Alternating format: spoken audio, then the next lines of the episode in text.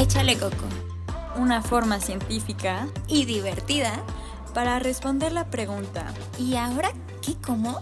Para todos y todas los que inician su vida como seres independientes. Hola, antes de que comience la entrevista, tengo que advertirte que hay un pedazo eh, extra que agregué para que no te pierdas de la entrevista completa y no te vayas con la finta de cuando ya decimos vaya el doctor y yo, pues ya se acabó la entrevista. Bienvenidos a Échale Coco y les dejo aquí la entrevista, espero que la disfruten mucho. Hola, ¿cómo están? Bienvenidos a Échale Coco. El día de hoy tenemos a un invitado súper especial porque este mes vamos a hablar sobre cáncer de mama. Nuestro invitado es el doctor Omar Peña. Él está trabajando en, el Centro de Cáncer de Mama aquí en Monterrey. Y él, pues, bueno, mejor escúchenlo y que él se presente, que nos cuente. La verdad tiene una trayectoria padrísima y él nos va a explicar un poquito sobre cáncer de mama y algunas dudas estuvieron mandando por nuestras redes sociales. ¿Cómo estás, Omar? Hola, bien, gracias, Revi. Qué bueno. Este, bien, pues ya dijiste, yo soy Omar Peña Curiel, soy oncólogo médico. Hice un año de alta especialidad de cáncer de mama justo aquí en, los posgrados del, Tecnológico de Monterrey. yo, yo, de hecho, soy originario de Guadalajara, pero el, pues, el viento me trajo al norte. Igual que a todos. Igual que, igual que a todos últimamente, exactamente. Eh, trabajo aquí en el Centro de Cáncer de Mama del Hospital Zambrano de León y también veo pacientes de Seguro Popular en el Hospital eh, San José también de Texalud. Ah, súper bien. Ahí está. La verdad, yo cuando leí tu perfil, se me hizo padrísimo todo lo que estás haciendo y qué padre que estás apoyando esta, esta causa de educar a la gente y apoyar a la gente que tiene cáncer de mama. Yo que, queríamos preguntarte, Victoria y yo, ¿por qué cáncer de mama? O sea, ¿por qué tú decidiste hablar sobre el tema del cáncer de mama o especializarte en cáncer de mama? Qué buena pregunta. Eh, no sé si haya una sola respuesta para eso. Mm, a lo mejor te tendría que llevar hasta por qué cáncer y después de ahí por qué cáncer ah, de pues, mama. Explícanos. Yo, mi papá es doctor, pero no doctor de medicina. Él es doctor en fitogenética. Él es, está en el INIFAP en Aguascalientes. Eh, entonces de chico tuve mucho contacto con, con, la genética por todo lo que él hacía y me empecé a interesar de manera indirecta, porque no es como que él nos obligara o nos diera clases o eso, pero siempre me, me, trajo mucha curiosidad.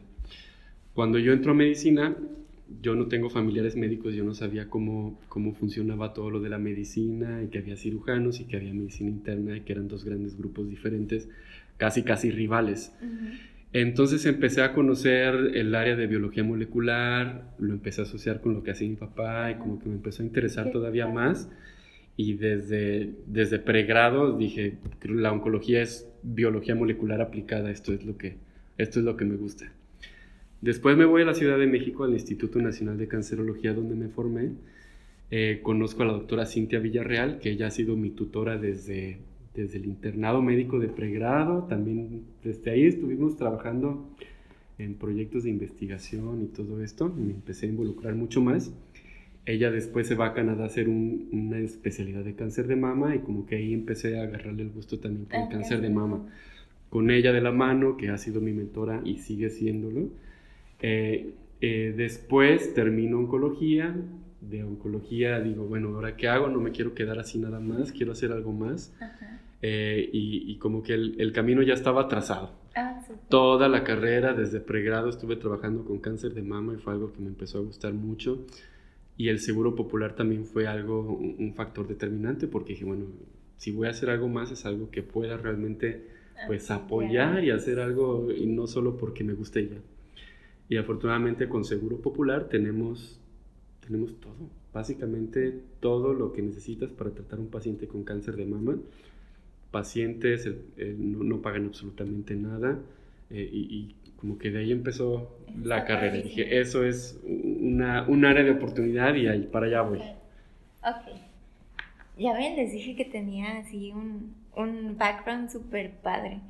Em, y ahora, ya que nos explicaste por qué tu pasión sobre el cáncer de mama, ¿nos podrías platicar qué es el cáncer de mama? ¿Qué es el cáncer de mama? Así empiezo todas mis consultas. El cáncer de mama no es una sola enfermedad cáncer de mama son muchas enfermedades distintas. Depende de muchas cosas eh, y cada uno de estos subtipos de cáncer de mama tienen tanto un tratamiento específico como un pronóstico específico. Eh, a grandes rasgos, los tumores más comunes se dividen en dos muy grandes grupos que son algo que se llaman eh, carcinomas ductales infiltrantes y carcinomas lobulillares infiltrantes. Son como los dos grandes grupos.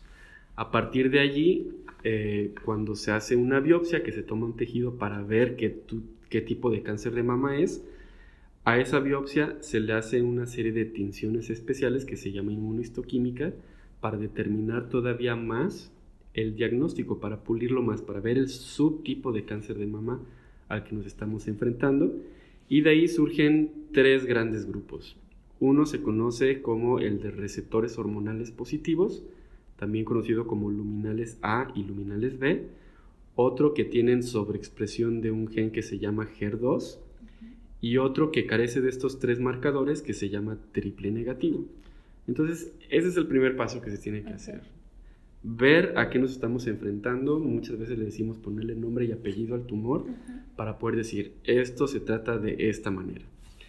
Una vez que ya tienes ese diagnóstico con el subtipo, sin esto no se puede trabajar y eso es algo bien importante que el auditorio lo sepa porque muchas veces, eh, desafortunadamente, en algunos estados de la República o incluso clínicas dentro de las metrópolis del país, hay gente que empieza a tratar pacientes sin tener esta información y esto es algo que es que está mal y no es que sea carente en México, simplemente se hacen las cosas de una manera que no deberían de ser. Sí.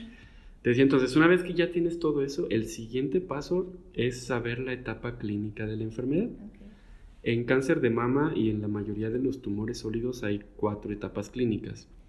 Se dividen en tres grandes grupos. Las etapas tempranas, que son tumores pequeñitos y localizados únicamente en la mama, y del otro lado, del otro espectro, los estadios clínicos avanzados, que es el estadio clínico 4, en donde la enfermedad ya se salió del sitio primario y está invadiendo otros órganos como pulmón, como hígado, como hueso, etc.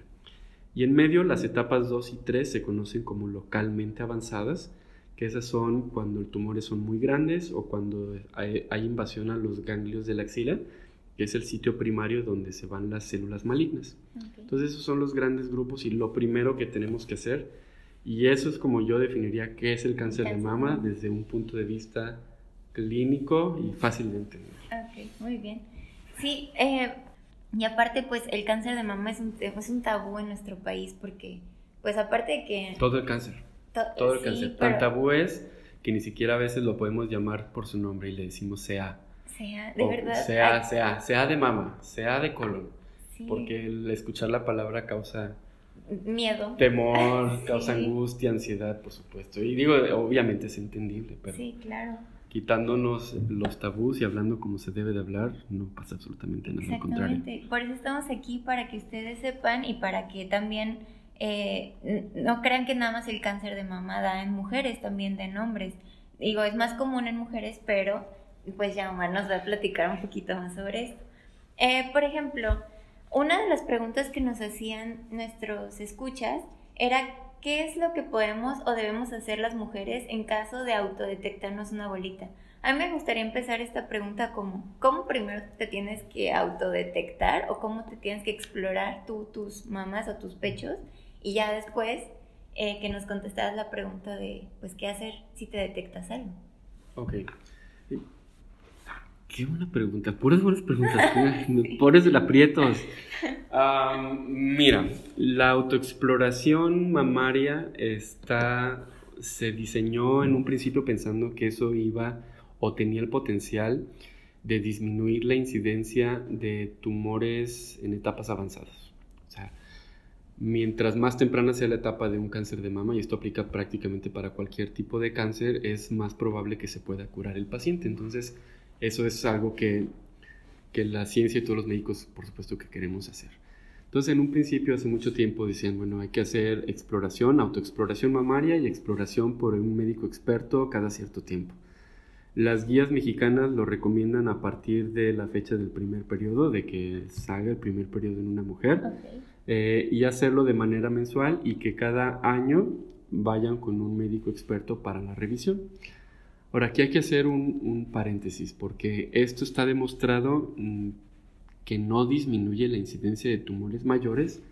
Es decir, si yo lo detecto por autoexploración o por serendipia, va a ser el mismo estadio clínico y la voy a poder ayudar igual. Es decir, no disminuye la muerte por cáncer de mama si yo hago autoexploración. ¿Para qué sí nos sirve? Para estar conscientes de los cambios en nuestro cuerpo porque muchas de las veces uno de los problemas muy grandes que hemos publicado aquí en nuestro grupo ha sido el tiempo que pasa en que una mujer o un hombre se detecta una bolita en la mama y acude al médico y el médico la refiere con el especialista para que se haga los estudios pertinentes. En países de primer mundo, eso usualmente tarda entre 35 a 45 días. Días. ¿Y en nuestro país cuánto? En México, lo reportado por la doctora Carla Unger es casi seis meses. O sea, ya. O sea, es un chorro de tiempo. Entonces, de nada sirvió que yo me detectara algo. Porque si no voy con el médico y el médico no me manda a ningún lado, de absolutamente nada sirve. Sí, sí, sí, sí, da mucho, mucho coraje. No, no tiene nada de malo eh, autoexplorarse, de hecho es recomendable porque así pueden prevenir o les pueden detectar a tiempo ciertas anomalías que ustedes encuentren. Es muy importante que le pierdan el miedo a tocarse y a, y a entender, y a decirle, o sea, si eres menor de edad, decirle a tu mamá o a tu papá que pues que quieres ir al médico porque hay algo que no te cuadra de lo que normalmente ves mes con mes eh, cuando te exploras. O si ya eres mayor de edad y te da pena porque es un tabú para ti estar tocando tus pechos, pues es como, ¿qué prefieres? ¿La pena o la enfermedad? Yo, yo siempre pregunto eso porque digo, no puede ser que por pena o por miedo no hagamos una, una llamada de atención por eso. Entonces sí es importante que se chequen y que vayan a tiempo y que logremos al menos acortar de seis meses a un mes, que ya es bastante tiempo también, pero pues poco a poco, chicos, o sí hay que darle la importancia que se debe. a la, la, recomendación oficial es justo eso, a partir de la menarca, que es la fecha de la primera regla, hacerlo de manera mensual y estar checando cualquier cosita. Ahora, bien importante también justo que tocas ese punto. Usualmente creemos que como jóvenes no nos va a dar bueno, fuera, no olvida el cáncer, pero nada, no nos va a pasar absolutamente nada, somos invencibles. Claro. Eh, en este grupo, justo con la doctora Cintia Villarreal, ella es la pionera en México de estudiar a los pacientes jóvenes con cáncer de mama. Y hemos observado, he participado en algunos estudios en donde en México, por alguna razón que todavía no conocemos, hay mayor incidencia de cáncer de mama en mujeres jóvenes. ¿Cómo se define eso? Mujeres de menos de 40 años. De hecho, hemos tenido pacientes de 25, 27, 30 años que se han diagnosticado cáncer de mama y esto es bien importante porque como no es algo que el médico piensa que pueda ocurrir, se retrasa mucho el diagnóstico. Entonces, en ese sentido, cualquier bolita hay que ir al médico, si el médico empieza a tratar y no hay ningún cambio, hay que hacer los estudios pertinentes o acudir con un médico especialista porque aunque es poco frecuente en mujeres jóvenes, pero sí es, sigue siendo una posibilidad que a veces la pasamos por alto, porque somos invencibles. Sí, claro. Y, también, bueno, yo en mi grupo de amigas cuando era más joven, yo escuchaba mucho que había un, terror por ir al ginecólogo. Eh, para, si te da miedo ir al ginecólogo, que no deberían, pero si te da mucho miedo y quieres empezar a aprender a autoexplorarte, una, puedes ver videos de YouTube donde explican muy bien cómo hacerlo. Dos, si no le confías a los videos de YouTube, puedes ir con una enfermera o un enfermero y él te puede enseñar cómo hacerte la autoexploración. ¿Es correcto, verdad? Totalmente, totalmente. Eh, hay, de hecho, campañas de autoexploración de la Secretaría de Salud. No es algo realmente muy difícil. Es, es complicado explicarles cómo se hace por vía de voz nada más, pero hay muchos videos y a lo mejor puedes dejar una liga, te la paso, de, un, infográfico ah, o un video en donde se explica cómo se hace la exploración, de la autoexploración de mama. ¿Y ahora qué pasa si te detectas una bolita o te detectas algo que no es normal? Ok, la detección de una bolita o algo que no es normal, lo primero que uno debe de hacer es definitivamente acudir con un médico. Eh, Ahora, ¿a dónde acudir? En México son muchos Méxicos al mismo tiempo. Hay gente que tiene IES, que tiene NISTE, que tiene Secretaría de Salud, seguro popular, privado, etcétera, etcétera. La verdad es que la recomendación es acudir con, con cualquiera que tenga acceso a cualquier médico pronto. Eh, ¿Qué debe de hacer el médico? Evaluarlo, encontrar la bolita justo como dice y ver si es necesario hacer un estudio de imagen. Hay dos estudios de imagen que se utilizan como primera herramienta de diagnóstico. Uno es la mamografía y el otro es el ultrasonido y casi siempre se hacen las dos al mismo tiempo. Em, la mamografía no se recomienda en mujeres jóvenes porque la densidad del tejido mamario es tan grande que a veces complica mucho hacer un diagnóstico. En mujeres jóvenes casi siempre se utiliza un ultrasonido y en lugares donde hay acceso a tecnologías más altas se utiliza a veces también la resonancia magnética de mama. Este, eso es en mujeres jóvenes. En todas las demás, de 40 años para arriba, entonces sí se tiene que hacer una mamografía y complementar con un ultrasonido cuando sea necesario. Ahora, ¿Cuáles son los signos o síntomas de alarma a los que nos tenemos que estar atentos y atentas? Los signos, lo más común, la presentación más habitual de un cáncer de mama es una bolita, una bolita que usualmente es indolora, más no es la regla. Eso es algo bien importante porque mucha gente piensa que si no me duele la bolita no es cáncer, que perdóname, que, es, que si, duele la bolita no es cáncer y que si no duele entonces es cáncer, ese es un mito la mayoría, aunque la mayoría de los tumores de mama, sobre todo cuando están pequeños, no duelen, sí hay tumores malignos que duelen también, sobre todo cuando están creciendo. Entonces, el dolor no es algo en lo que nos podemos fiar, eso definitivamente. Otro de los síntomas es algo que se conoce como piel de naranja, en donde no necesariamente se siente una bolita, pero en la piel de la mama se pone justamente como una naranja, es decir, como turgente, se notan más los poros, a veces hay como cambios de coloración, se pone más, más densa la piel. Ese es otro de los síntomas también habituales. Otro de ellos es secreción a través del pezón o hundimientos del pezón o de cualquier parte de la piel de la mama. Eso también es habitual. De hecho, en la exploración mamaria hay que hacer una pequeña presión sobre el pezón para ver si no hay algún líquido que pueda salir por allí.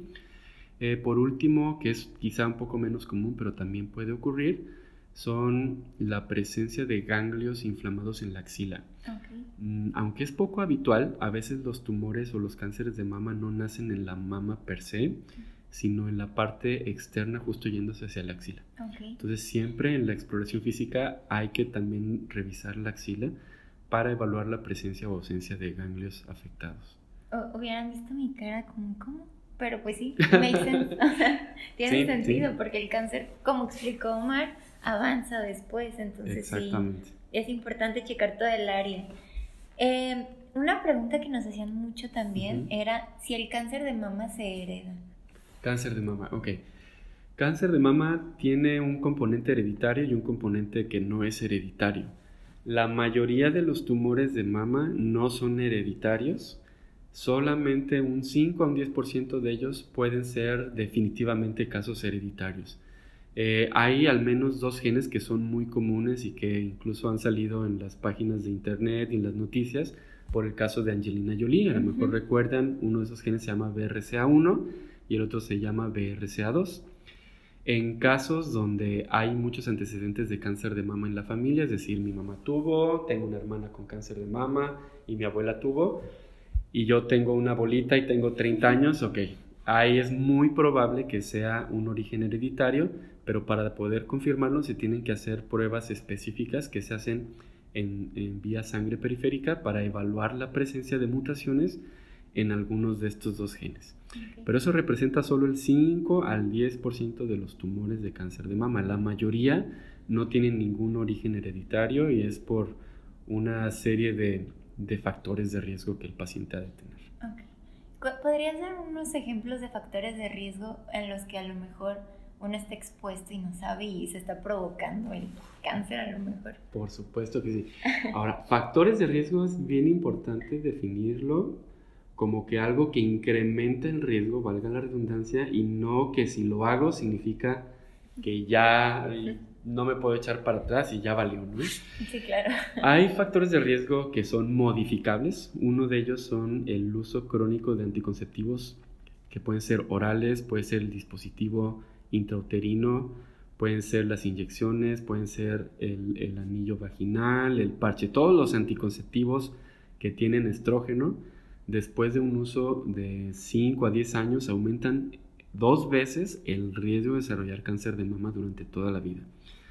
Eh, la terapia de reemplazo hormonal en mujeres posmenopáusicas también es un factor de riesgo que aumenta alrededor de cinco veces el, riesgo de tener cáncer de mama.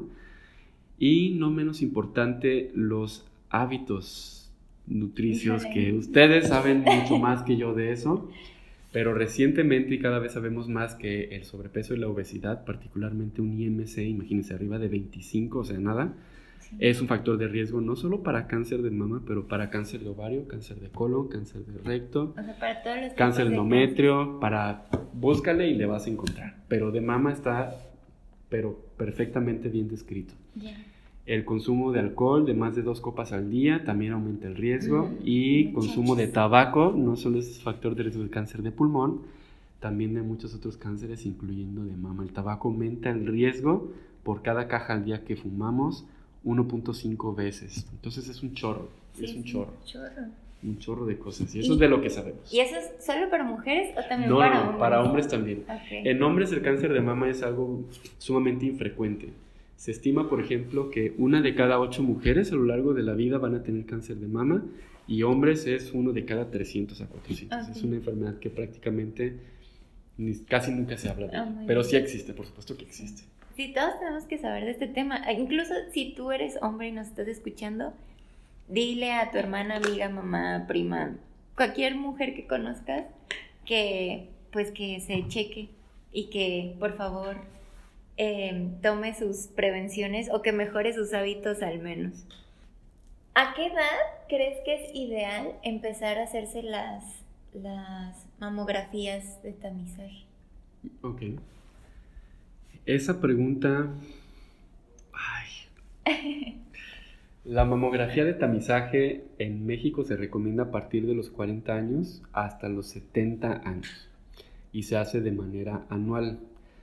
Aquí hay un paréntesis bien, bien importante. El tamizaje de cáncer de mama es algo que es caro y que no necesariamente disminuye la mortalidad por cáncer de mama. Eso es algo que tengo que sacarlo de mi ronco pecho. Está bien. Y aunque sea oncólogo, yo por supuesto que lo recomiendo. Siempre y cuando no solo se haga ese tamizaje con la imagen, la imagen tiene que ser interpretada por un médico experto en revisar imagen de mama. Hay una especialidad justo para ver eso. No todos los radiólogos tienen esa capacidad de hacerlo o el entrenamiento suficiente. Y número dos, tienes que tener una infraestructura en donde si encuentras algo malo, puedas hacer una biopsia. Porque si no, de nada me va a servir que yo haga mil, ocho mil o las veces las mamografías que tú quieras. Porque si detecto algo y no tengo a dónde enviarlo, de nada me sirve. Pues claro. Y después, cuando se diagnostica todo eso, tienes que tener un equipo multidisciplinario que vaya a poder traer que va a poder dar el tratamiento adecuado a ese paciente. Si no, Después no sirve de nada sirve. Yo detecto, ¿qué te gustan? 100 mil pacientes que les tengo que hacer una biopsia y solo tengo tres personas que pueden hacer biopsias. ¿Y aquí en México entonces cómo le hacen? ¿Quieres saber los números? Yo quiero saber. Para que un programa de tamizaje sea efectivo, tienes que cubrir al menos el 70% de la población en riesgo. Oh my God. En México, las últimas estadísticas nos dicen que estamos cubriendo al menos el 12%. El 12%. Entonces, de nada pues sirve. de nada sirve. De nada sirve si no tienes acceso a todo lo demás. De hecho, parte del retraso diagnóstico a tratamiento es eso. Es decir, yo paciente me detecté algo y a la semana ya estoy con el médico. El médico se demoró a enviarme con el que va a hacer la mamografía un mes. Ya llegué a la mamografía. Ya me hicieron la mamografía y se va a demorar un mes más en que me den un diagnóstico. Ya llegué un mes más a que me dieron un diagnóstico imagenológico y me dicen, tienes que hacer una biopsia, pasa un mes más. Ya me hice la biopsia, pasa otro mes en que inicie un tratamiento. Esos son los seis meses de retraso estaba hablando hace rato. O sea, son los seis todo el sistema, retraso todo el sistema. más, lo que el paciente se tarde en llegar. O sea, un año puede ser. O sea, ya. O sea, es un Es chorro. más difícil apoyar al paciente. Es muy difícil. Entonces, en eso hay algunas iniciativas locales. Una de ellas se llama Alerta Rosa. Ah, súper. Alerta Rosa es, yo, yo no soy parte de Alerta Rosa, al menos no directamente, pero sí colaboro con el equipo que tiene Alerta Rosa, que es Cintia Villarreal, el doctor Tamés y la doctora Mireles, en donde a través de un número telefónico, que ahorita se los paso, Ay, por déjame lo favor. busco. Sí, sí. Ah, Eso es solo local, es solo en el área metropolitana de Monterrey. La idea Se quiere quizá vale la pena hacerlo en otros Sí. lados. En alerta rosa, si yo, paciente, yo me encontré una lesión de mama y ya llevo, no sé, cinco días y no se me Claro. quita, ya me preocupé y no sé a dónde ir, o ya fui con alguien y me demora una semana en hacer algo, Ajá. llamo al número, se agenda una consulta con un médico especialista, un oncólogo o cirujano de mama, y ellos se encargan por una cantidad muchísimo menor de dinero de hacer todos los estudios necesarios. Qué bueno. Y si requieres tratamiento, es el mismo equipo multidisciplinario, especialistas en cáncer de mama, que te va a atender, ya sea por seguro popular o por vía privada. Eso es alerta rosa. Ahorita les paso el número, igual lo podemos poner en... Sí, si no en la En publicación, ligas. ahí lo ponemos también. Esa es una de las opciones. Otra opción que también está aquí en Monterrey es un centro del gobierno que se llama UNEM Dedicam. Un M. UNEM, UNEM Dedicam. Dedicam. UNEM también es una unidad parecido a lo de Alerta Rosa, pero es un lugar físico en donde el paciente puede ir y ahí se hacen los estudios iniciales. Son evaluados también por, por dos compañeros míos, de hecho, de, Ok. de la especialidad, que son cirujanos mastólogos. Eh, se hacen los estudios por un ex- experto en ver imagen, se toman las biopsias, se mandan a un lugar donde saben hacer la biopsia y después, ya sea seguro popular o cualquier otro hospital privado o público, para iniciar un tratamiento. Entonces, esas son las iniciativas que han salido Para acelerar del el gobierno proceso. para acelerar todo ese proceso. Claro.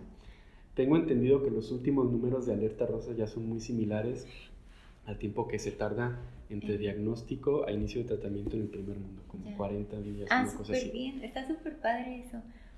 Bueno, ya sabes que en Échale Coco también hablamos mucho de consumo y alimentos y así. ¿Conoces algún alimento que provoque o favorezca el desarrollo del cáncer de mama? O que disminuya incluso, o sea, sí, a lo Algo mejor un que alimento altere. que no... que no debamos hacer. Am, hay toda una línea de investigación al respecto. Mm, lo último que sé, y justo acaba de ser el, el- el Congreso de Oncología Médica de, de la Sociedad Europea, y mucho se está hablando ya de las dietas libres de grasas saturadas, ¿Mm? el- digo, la carne roja y los embutidos seguramente lo conocen más que yo, que es un- son carcinógenos Sí, claro. Y se asocian a cáncer de colon y recto, bueno, también se asocian a cáncer de mama y a otro tipo de cáncer, sobre todo por las grasas saturadas y lo que conlleva toda la inflamación y todo eso. Ok. Hay estudios con dietas libres de productos animales, dietas veganas, que parece que, que disminuyen el Ah, riesgo de disminuyen. cáncer de mama Ok. y que los pacientes que tienen ya cáncer de mama, que se someten a este tipo de dietas que son difíciles de llevar, parece que tienen un mejor pronóstico a mediano y largo plazo. Ah, súper bien. Yo procuro a todos los pacientes que veo en mi consulta con cáncer de mama, al mismo tiempo que están en tratamiento y en el diagnóstico, mandarlos con la nutrióloga de aquí de nuestro centro para que inicien todo lo que tienen que iniciar. Ah, súper bien. No solo es bajar de peso, es muchas otras cosas. La nutrición Sí, es un campo enorme, Sí, claro. pero cada vez sabemos más. Ay, sí, qué bueno. Y respondiendo si hay un alimento o, o que suba o que baje el riesgo, no lo hay, No que lo- lo sepamos tiene- ahorita. Ok, tendría No que ser significa que como existe, un ¿no? conjunto, claro. Necesitamos más investigación al respecto. Así es. Yo, esta es una duda personal. Yo he escuchado que en nuestro país eh, las mujeres no tendemos a dar leche materna. Y he escuchado, no sé si sea verdad, que el hecho de no dar leche materna también es un factor de riesgo para cáncer de, de mama. El- tiene mucho que ver con la exposición a estrógenos. Una persona que es mamá, que da leche, tiene menos cantidad de estrógeno que hay en su cuerpo y por ende disminuye el riesgo de cáncer de mama. Si es verdad eso, también el hecho de embarazarse a una edad más avanzada te aumenta el riesgo de cáncer de mama o tener un hijo nada más, eso también aumenta el riesgo de cáncer Ah, de mama. no, Ahora, eso no significa que entonces, ay, todos tengan los hijos que quieran y todo eso, ¿no? No, simplemente son factores de riesgo. Un factor de riesgo, insisto, no es lo tengo, me va a dar. Eso es causalidad, eso no es riesgo, eso es muy diferente. Es el hábito nada más. Es, es el... Del vicio. Yo puedo, yo puedo fumar todos los días 50 cajas y a lo mejor nunca me da cáncer de pulmón. Claro. Porque mucho tiene que ver el ambiente y muchas otras cosas del metabolismo y los genes y cosas que no puedo modificar. Ok. Pero sí es factor de riesgo y sí es factor protector dar, dar leche a los niños. Ok, muy bien. Por, por si alguno de los que nos escucha conoce a una tía o su mamá, no sé, pues que le recomienden dar pecho a su bebé. Eh, y ya por último, ah, yo la verdad quisiera seguir hablando del tema, pero eres una persona muy ocupada. Eh, tenemos en Échale Coco unas preguntas que ya son fuera del tema, que esas son para conocer más a la persona que entrevistamos. Ah, ok. no son ok. tan difíciles, tranquilo. Es- A ver, échale. Ok. ¿Cuál es tu comida favorita y por qué te gusta? Mi comida favorita. Ajá. Ay, ha cambiado a lo largo de la vida. A cambiar Am, al principio me gustaba mucho la lengua en salsa verde. la lengua. es No salsa manches, la lengua en salsa verde me mata. Después, cuando viví en la Ciudad de México, las malditas quesadillas con queso Con queso. y flor de calabaza. Ah, Ah, qué cosa, qué cosa. Este, después, después fui a Oaxaca y ahí probé las tlayudas y no, no manches, otra cosa impresionante, muy diferente a la comida de la Ciudad de México. Aquí en Monterrey, ay no, la verdad es que extraño, extraño mi casa, las tortas ahogadas, la birria de las nueve esquinas. Ay, no sigas. No, no. Entonces podríamos decir en general que. Unos productos animales, todo lo que estoy diciendo que no hagamos. Eso. Está Oh. bien, está bien. Somos humanos al final de cuentas. Y eh, mm, mm, hablando de comida, ¿cuál es tu gusto culposo? O sea, que tú hagas una combinación de comida que te dices, eso no va, pero me encanta.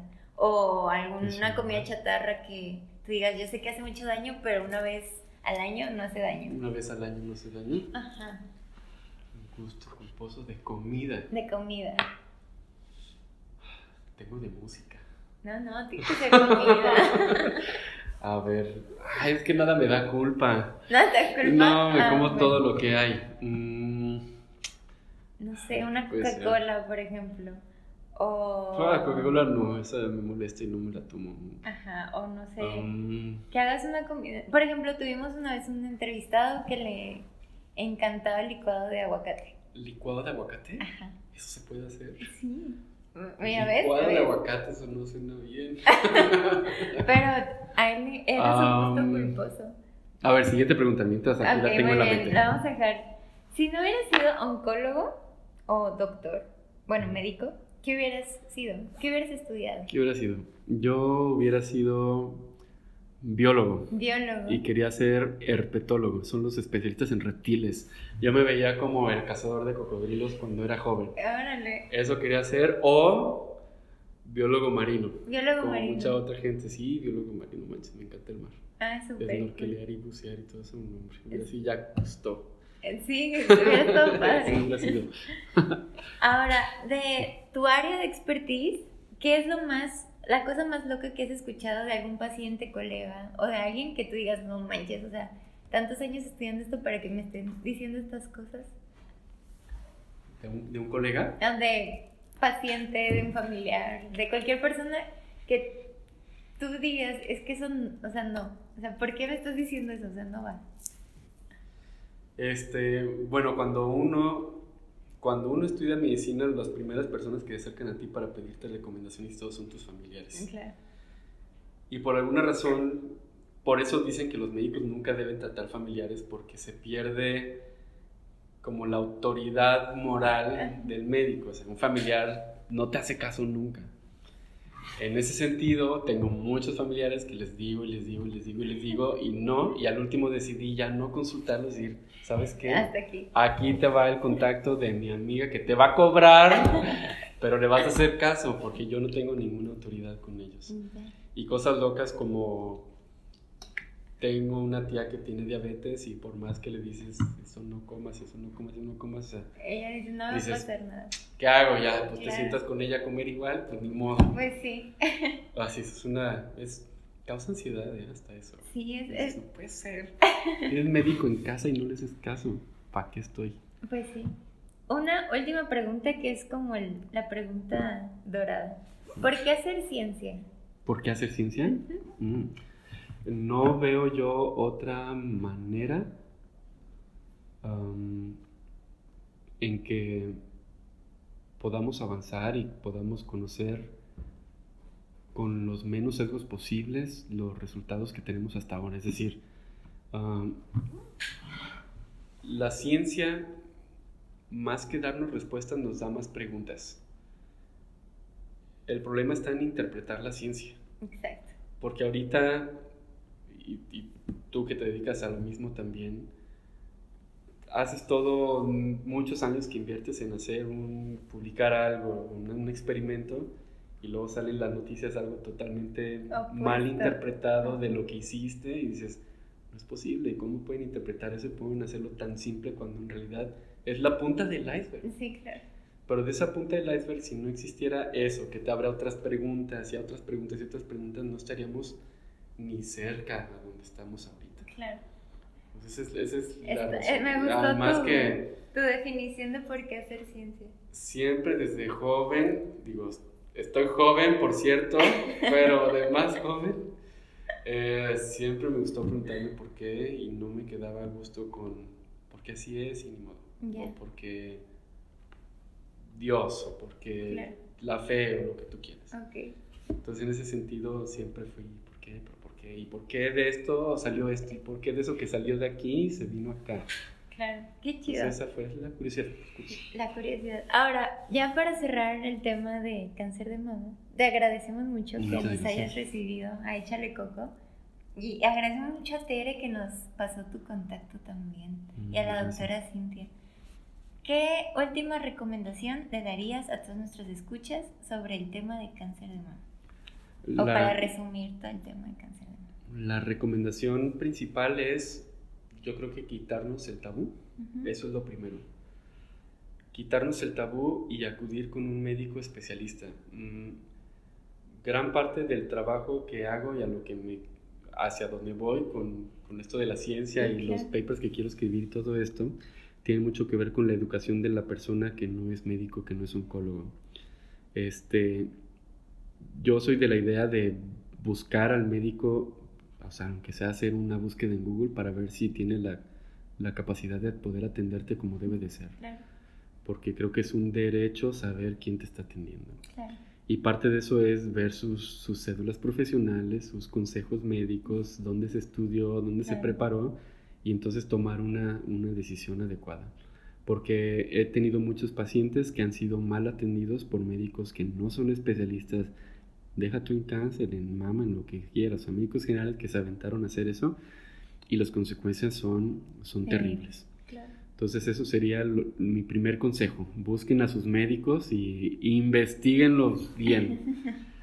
consejo número dos, si tienen alguna alteración en alguno de los senos, acudir con esos médicos para que se haga todo el abordaje como debe de ser. No importa que tengan 20 años, 25 años, 30, 50, 60, 70 años, no importa la edad. La edad es algo que no tiene que ser el factor determinante para ir con un médico especialista, porque también tenemos muchos pacientes jóvenes con cáncer de mama, y no solo cáncer de mama, cáncer de colon y cáncer de todos. De hecho, parece que las estadísticas van hacia decirnos que estamos diagnosticando personas más jóvenes con cáncer.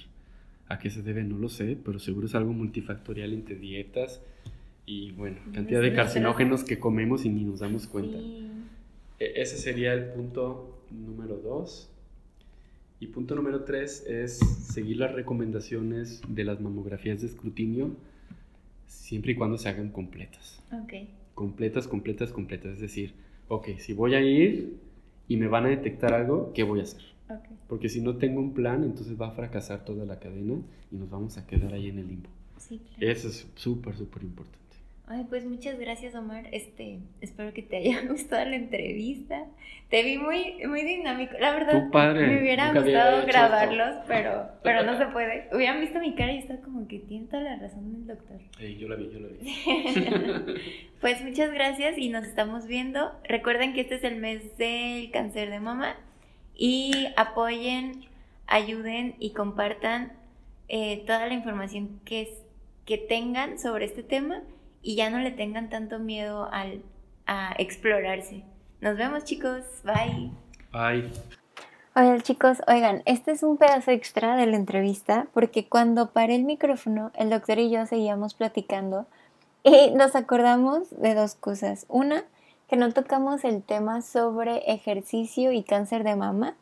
Me mandó un link ya después por WhatsApp muy interesante donde hablaba sobre este tema que justo dicen que al hacer ejercicio es un factor que ayuda a prevenir o a disminuir el tener cáncer de mama. Entonces está súper bien. Eh, igual les voy a poner esto ahí en, en, la publicación. Y el otro, que me dio mucha risa, que, que, también estábamos platicando, que se nos olvidó grabar, porque les digo que ya apagué todo y nos quedamos platicando, era que su gusto culposo, por si querían saber, eran los biscuits de una empresa que se llama La Integral. Es una empresa de Guadalajara que hace unos brownies integrales, pero son como unas piedras de chocolate. Y él comentaba, nos estábamos riendo porque ese es su gusto culposo. Son, era eso y, y café, y que eso comía pues todo el internado. Eh, me dijo que por favor se los dijera porque también él quería como compartir, le gustó mucho esta dinámica y pues ya era todo. Eh, que supieran estas dos cositas. Las quiero mucho y gracias por escucharnos.